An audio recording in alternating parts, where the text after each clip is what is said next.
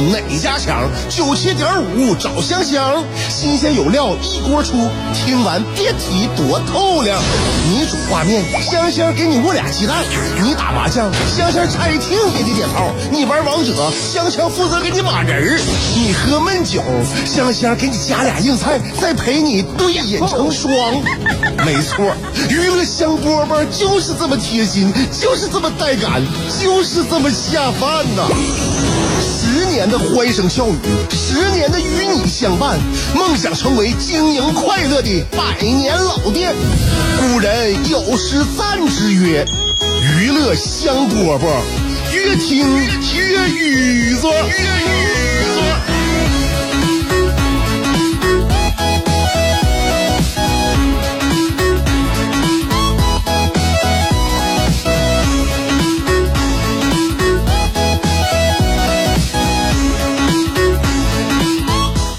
香饽饽节目开始啦！我是香香，给自己找点乐啊！你像那天我儿子突然问我一个问题：“妈妈，你觉得我们现在的生活怎么样？”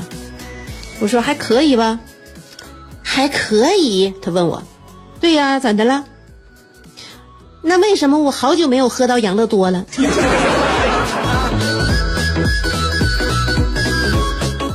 想给你买呗，想喝你就直接说就完事儿了呗，给你买。你不要这么动不动就发人深省。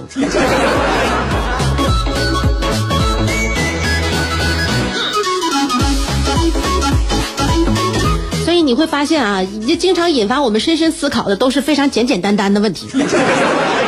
啊，哎，每天敲打我们精神的事儿有很多很多，也有很多人呢就来鞭策着我们啊。经常我们会看到呢，呃，身边有很多人呢，就是宣称要自律啊，要向上，要积极，要乐观。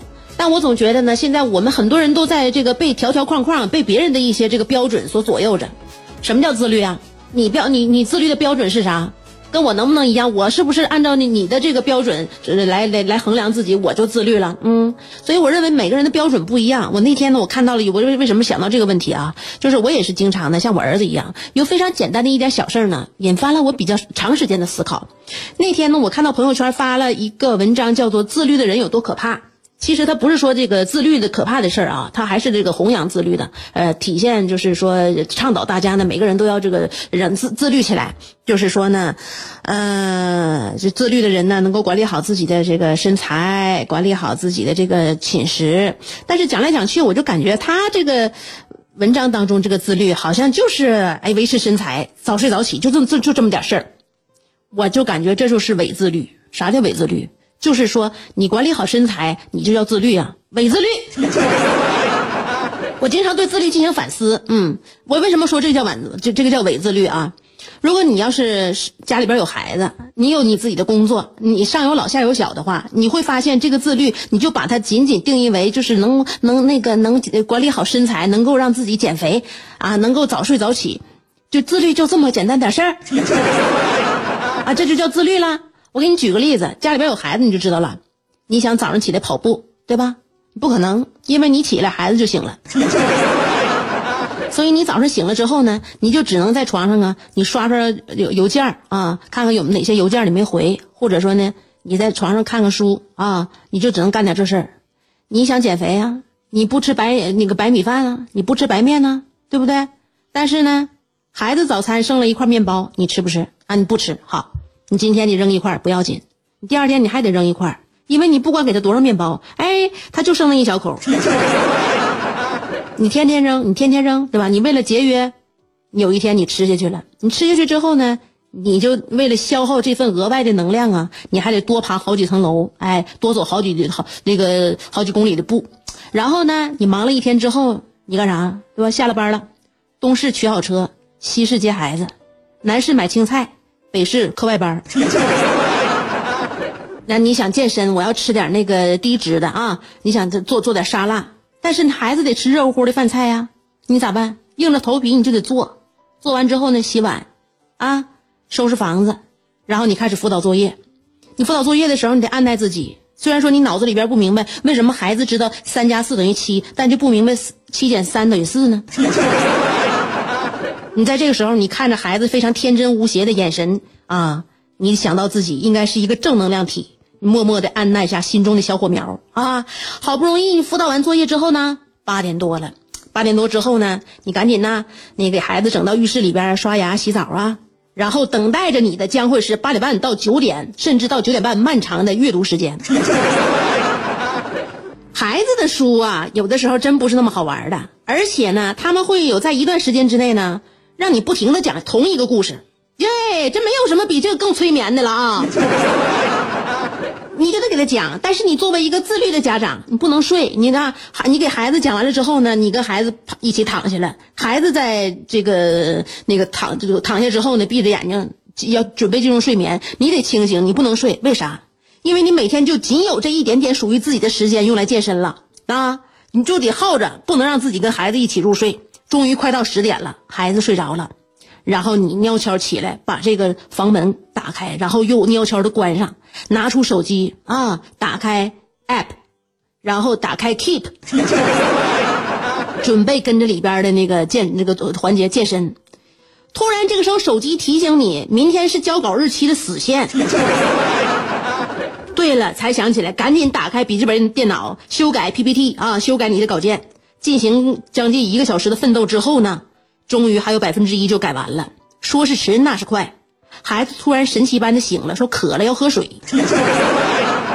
喝完水呢，哎，他要想你躺在他身边啊，跟你聊聊天。于是他开始跟你探讨人生的难题，就是幻影忍者和金刚狼谁更厉害。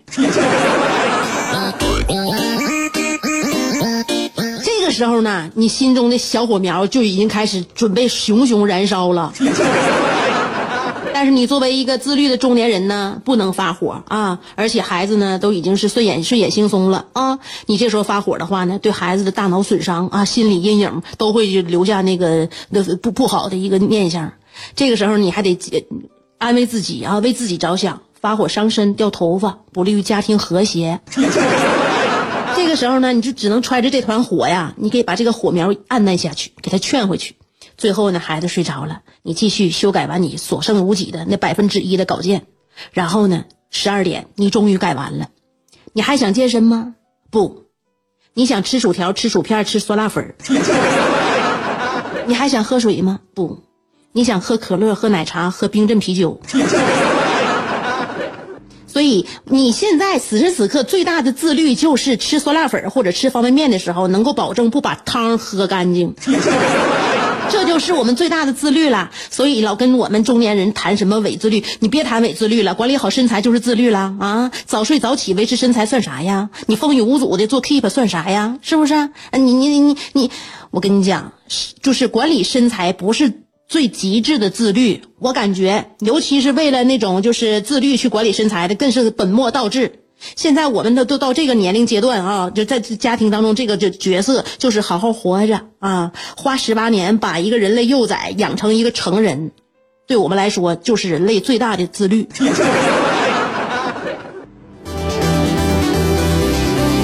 在想你的路上颠沛流离，在自己的世界里孤芳自赏，在别人的目光里随遇而安，在快乐的节奏里。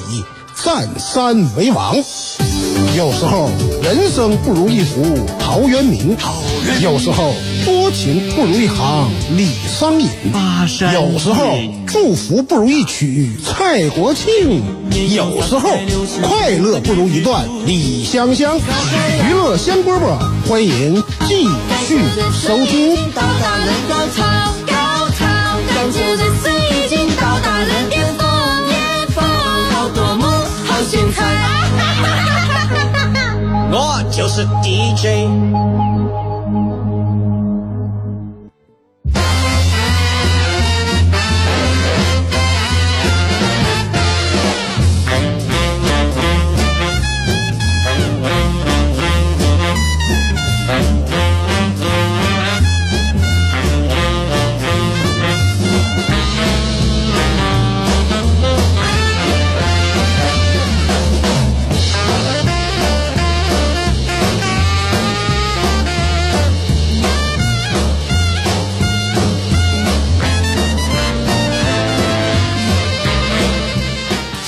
我最近呢，好像看到了几个类似的新闻啊，就是那种，呃，比如说人老了，年纪大了，不会使用智能手机啊，不会使用健康码，然后呢，就导致又又不能乘公交车了，又不能使用公共设施了。那这时候呢，就总有人说，那他们就不能学一学吗？做儿女的不能教一教他们吗？有这么难吗？嗯，那你说，我就觉得啊，就是说这种话的人呢，他怎就不能学会同就一点点同情心与理解吗？有那么难吗？我感觉那人老了，岁数大了，不像我们就是想象当中想学啥就马上能学会啥啊，想学啥他就能有知道在是上哪儿去学，谁去教他？嗯，就是说这个世界上，当然了，有人在岁数大了之后还会学，不断的就不断的学新东西啊，也是是就是甚至呢，我我感觉啊，有很多人都不需要很大岁数，他也就学不会新东西了。这就是就是有的，你有你什么样人没有，对不对？你到九十了，你到一百了，你还能接受新的这个世界啊，新的科技，这样的人是有的。但是有的人呢，也许你还不到四十啊，也许你还没到中年，你感觉这新的东西已经进入不到你的脑子里了，有没有这样人？也有。所以能不能学，学不学不学得会呀？就是所有人都都都都是其中的一员啊。尤其呢，就是像这些年，就是说，呃。无数的那种应用场景中的使用逻辑啊，现在已经不一样了。就是很多人已经习惯了固化了原本那种使用逻辑了。你学习呀，还有应应用新的产品，那肯定就慢，就就有问题啊。就是不说其他的，大家基本都会使用电脑拷贝、同步，这都会吧？但你 Windows 系统下边的这种使用逻辑和那个苹果系系统下边的使用逻辑，你完全就是两种人的思维。有的人呢，你就是就是这两个就是 Win Window 和那个苹果，你切换有的时候你都这个你都玩不利落呢，你还老要求老年人你整这个整明白，整那个整明白，你可能吗？对不对？而且呢，就是就是我们因为我们自己是年轻人吧，我们会用一个健康码，我们有啥厉害的？你觉得这个很牛吗？对不对？等我们岁数大了，等我们老了。我们能不能自己上公交车不把自己绕迷糊都不好说。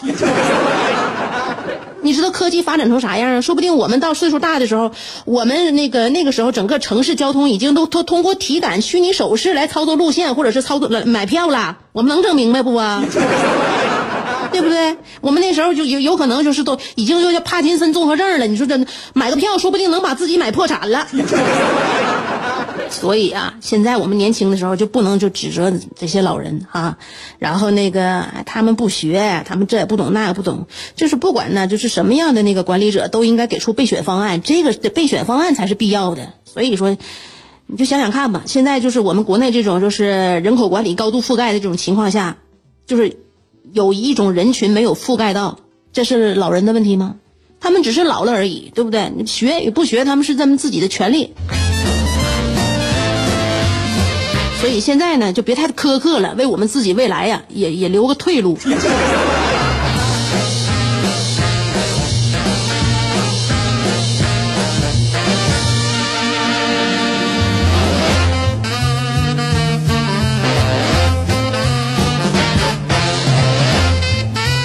很多事儿，我就觉得啊，没有必要，没有必，就是，呃，能这个。宽慰自己呢，就让自己好过一点那能让别人好过，让别人好过一点那天我就就上超市买买那个排骨啊，两种肋排，两种肋排。一个呢，我问了啊，一个是一斤四十九块九啊，还有一个呢，一斤九十九块八。完，我问售货员，我说这个排骨和这个排骨有什么区别啊？他说贵那个呃，一斤四九十九块八那个，它是无公害的排骨。我一听说啊，嗯，那你还是给我来两斤有公害的吧。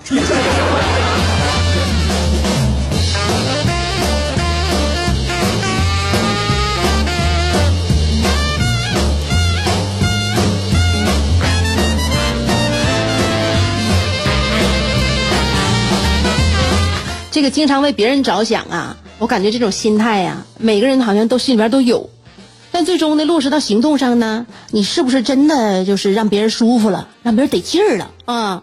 你像那天我老公大脑袋一歪就说了，哎呀，我应该记录一下咱们单位员工的生日，然后呢，呃，在这个生日当天呢，我给他们买个蛋糕啊，我们一起过生日。当时我就跟我老公说，我求你了，我求你了。你太那什么了，体察人心了啊！你作为领导，你真是太英明了。但我拒，我建议你啊，你别这么整。就是说，每一个员工啊，在上班的时候，就宁可不过生日，也不要老板和同事一起看着自己许愿，陪自己唱生日快乐歌。把你那些多余的爱，你奉献给我吧。